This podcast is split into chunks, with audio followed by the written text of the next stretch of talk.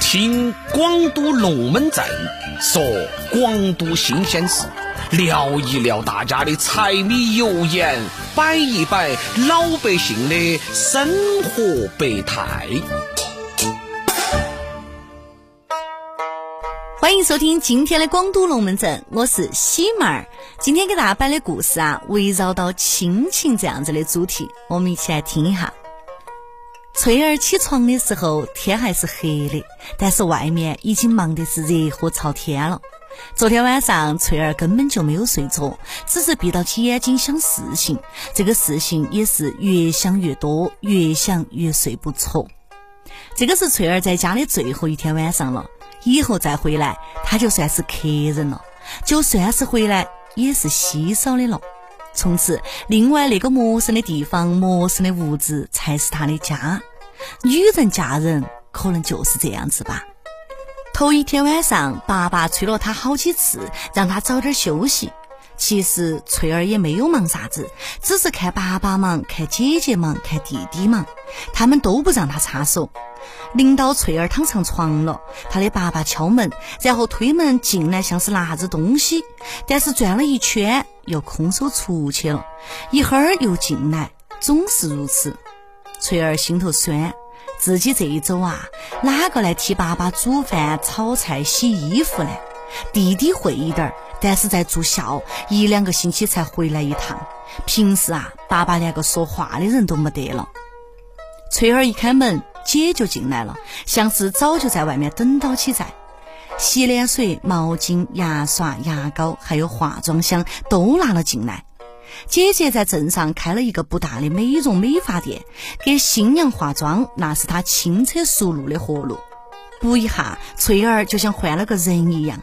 进门的弟弟瞪大了眼睛，大叫一声：“哇，我的二姐太漂亮了，比明星还漂亮！”大姐不乐意了，用余光刺了一下弟弟，说：“我不漂亮啊！”弟弟调皮的一笑，说：“哎呀，也漂亮，但是没得二姐漂亮。”话刚说完，人啊已经溜到了门外。翠儿没笑，她笑不出来。面对到镜子里面的自己，仿佛看到的是别个与自己没得丝毫关系的别人。她心头空空的，像是少了点啥子。爸呢？翠儿一张嘴才晓得，原来啊是没有看到爸爸。大姐摇了下头说：“我也没有看到，估计是……”大姐没往下说。妈妈生病去世的时候，他们姐弟三个人都还小，是爸爸累死累活一把屎一把尿的把他们拉扯大的。先是大的嫁了，现在轮到小的了。上高中的弟弟成绩还不错，迟早啊还要上大学，走出家门儿。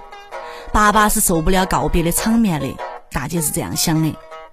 接亲的车队来了，递烟倒茶，糕点摆上桌，帮忙的人闹到起要喜糖喜烟。男方带队的人都很主动，要的给，不要的也给，人人有份儿，还有红包。天才微微的亮，车队负责人啊就催到起新娘动身了。当地有个风俗，姑娘出嫁要抢早，当天结婚的人里面最早的那个人，将来啊最幸福。结婚车队如果在路上遇到，还会互相的堵路和抢道，为的就是抢先。叔伯婶娘也在催了，大姐也在催，弟弟还是在催。但是翠儿不急，她在屋里面、屋外面到处的逛，恨不得把卡卡角角都找上一片，但是还是看不到爸爸。今天是个好日子，结婚的人多，大姐都急得上火了，不管三七二十一，把翠儿啊就拽进了屋，红盖头往头上一蒙，让弟弟蹲下身，就要背翠儿出门。大姐的日子过得别扭，夫妻两个人经常是吵吵闹闹的，三天两头都在闹离婚。大姐啊，就把原因归罪于当年出嫁的时候没有抢到早，在路上啊还被另外一个娶亲的队伍阻了道。一想到这个，大姐就气得慌，还怪罪自己的爸爸。翠儿人在弟弟的背上，头啊还在向后扭，向两边瞅。透过盖头，想去找那个再熟悉不过的身影。直到弟弟走完了红地毯，翠儿坐进了汽车，他都还趴在车窗上四处的找。在惊天动地的鞭炮声中，汽车开动了，离开了翠儿再熟悉不过的家。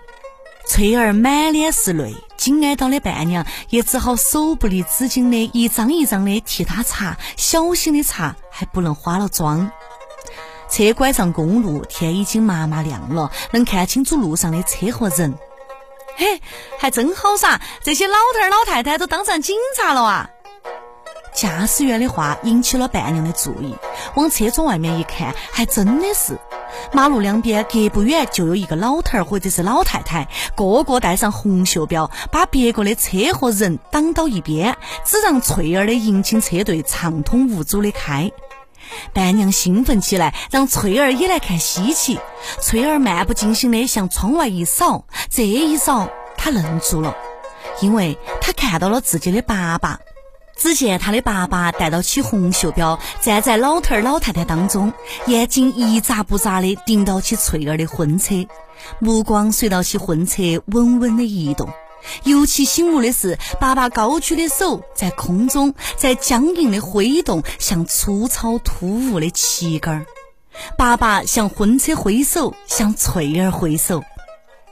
正是寒冬来临的时候，清早的霜像薄薄的一层雪，盖在路两边的草丛和田野上，也盖到了爸爸的头上、脸上。少许的黑发也白了，眉毛也是。翠儿再也忍不住了，扯起了盖头，打开车窗，用嘶哑的嗓子喊出了那一声：“爸！”好了，今天的故事就讲完了。从这个故事当中，我们能够感受到浓浓的父爱。都说母爱如海，父爱如山。有的时候，爸爸对我们的爱就像山一样稳重深沉。下一期广东龙门阵，喜妹儿给你接到摆。